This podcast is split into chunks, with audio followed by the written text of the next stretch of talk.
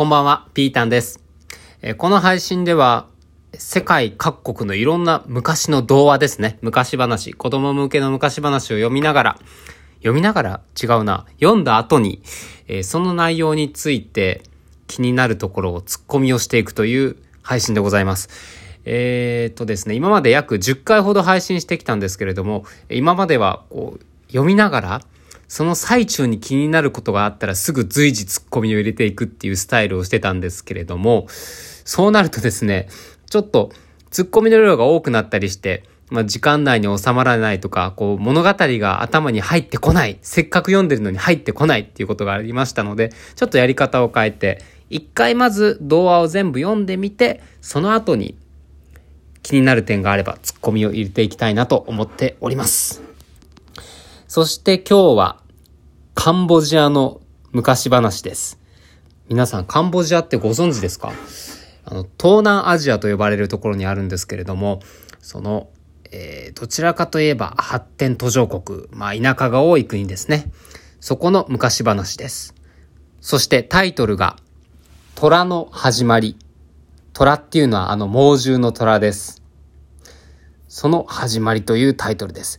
えー私も初めて見る童話なので、ドキドキしながら読み進めていきたいと思います。それではよろしくお願いします。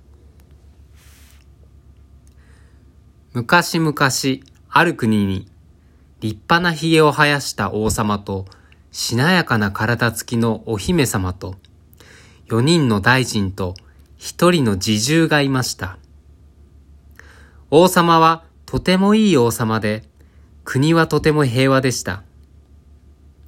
争い事もないので、争い事もないので、この国には兵隊が一人もいません。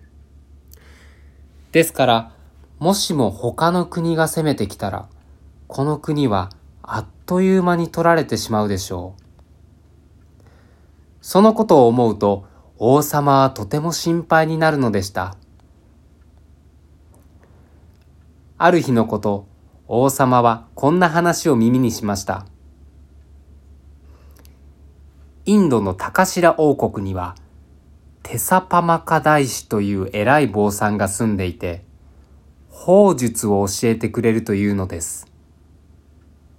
法術とは魔法のような術で国を治めることにも身を守ることにも何にでも使えるのです。私はこの国を守るために高白国に行って法術を習ってくるつもりだ。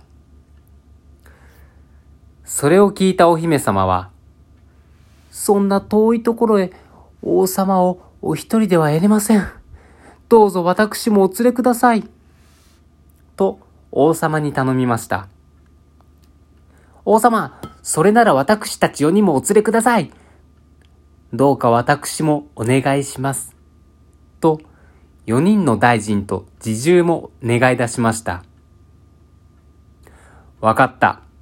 みんながそれぞれ法術を覚えてくれたら、この国は安泰だ。王様は承知して、みんなをつ一緒に連れて行くことにしたのです。そして国を出てから7日目に、王様たちは高白に到着しました。王様は早速、テサパカマ大使にお願いしました。どうか私どももお大使様の弟子として法術を教えてくださいまし。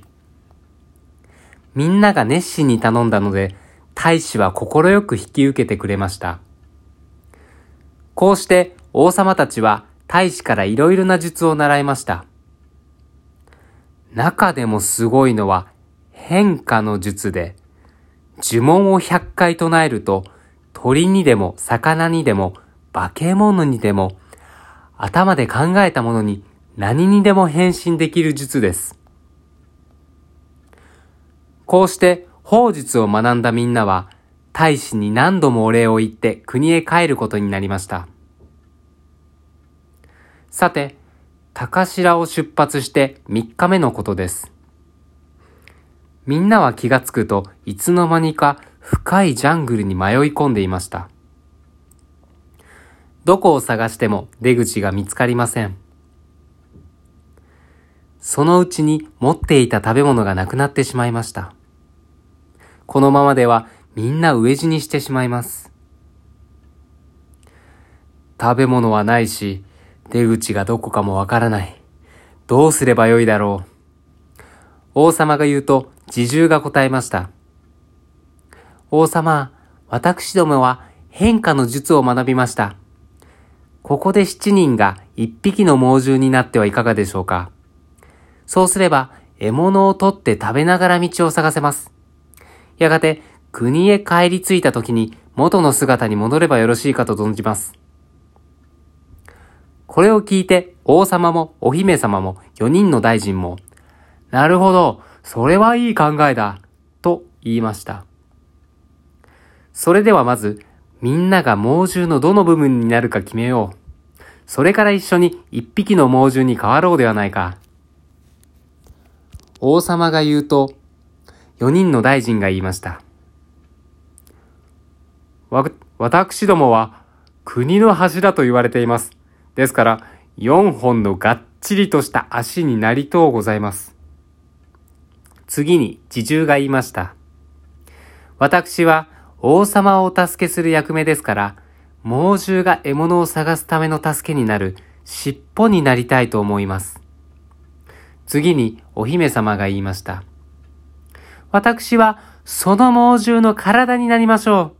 私はしなやかな体をしているので、猛獣の体にぴったりですわ。これで体と足と尻尾が決まりました。あとは頭だけです。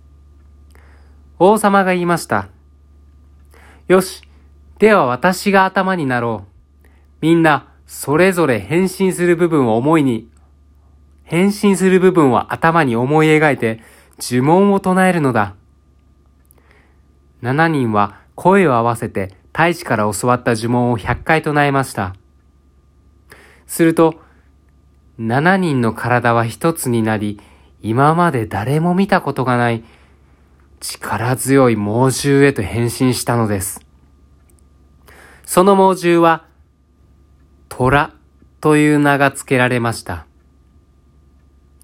他のどの動物よりも強い虎は、その日からジャングルの王様となりました。王になった虎は、鹿でもウサギでも目についた動物を片っ端から捕らえて食べました。どの動物も虎を怖がって虎に逆らおうとはしません。このジャングルの生活にすっかり慣れてしまった虎は、やがて自分の国に帰ることも、そして自分たちが人間であったことも忘れてしまいました。これがジャングルの王様、虎の始まりです。おしまい。ということで、なかなか長いお話で約8分間の童話でございました。えー、ちょっと結構カミカミで大変申し訳なかったんですけれども、まず、大きく4人まあ、4人の大臣を1人と数えるならば、王様とお姫様と大臣と侍従、4人の登場人物ですね。うーん、ツッコミの前に、一応声色を変えてたんだけれども、多分あれですよね。あの ちょいちょい王様をこう、ワイルドに言ったり、大臣をワイルドに言ったり、ちょっといろいろごっちゃになっちゃったな。難しいですね。まあまあ、それは置いといて。まあ、ツッコミポイントといえば、100回って多くねって思いましたけどね。えー、なんだっけ、テサパカマ大使。高白の国のテサパカマ大使。あ、テサパカマか。テサパカマ大使。なんかこんな遠い国から伝わってくるような、インドの高白王国のテサパカマ大使ですら、100回も唱えないと返信できないっていうね。なんか、悲しい呪文だな、これ。えっ、ー、と、呪文を100回唱えるとって言ってますけど、どんな呪文なんでしょうね。例えば1回がね、うん、ハリーポッターでいう、ルーモス光をみたいな、そういう短いやつだったら、100回でもまあまあまあ、ルーモス光を、ルーモス光ルーモス光ルーって言ってたら、まあまあ、数分で終わると思うんだけど、うーん、かなり、例えば、えー、私は、どんな敵にでも勝てる強い強い猛獣になりたい。そしてその強い猛獣の姿になってえー、餌としていろんな野生動物を食べてどうのこうのみたいなのを100回ってなったらもうえらい時間かかりますよね。でこの呪文を唱えようって思いついたのが、えー、高白を出発して3日目のことですと。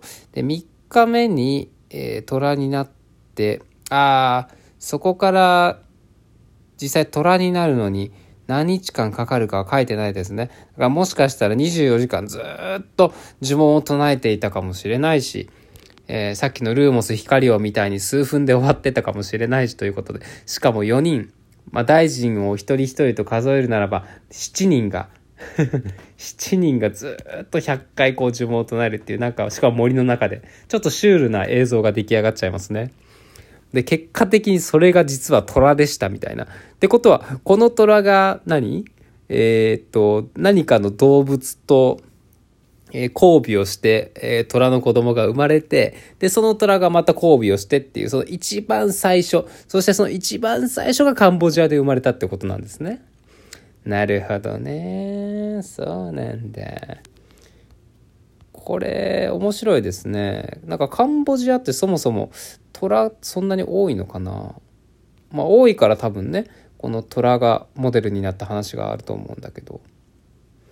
へえー、じゃあキリンさんはどういう経緯で生まれたんだろうな？長い首になりたいって思った人がみんな100回呪文を唱えてキリンになったかな？もしかして。どうでもいいや。はい。ということで、えお時間来てしまいました、えー、今日は、えー、虎のお話でございました。それではさようなら。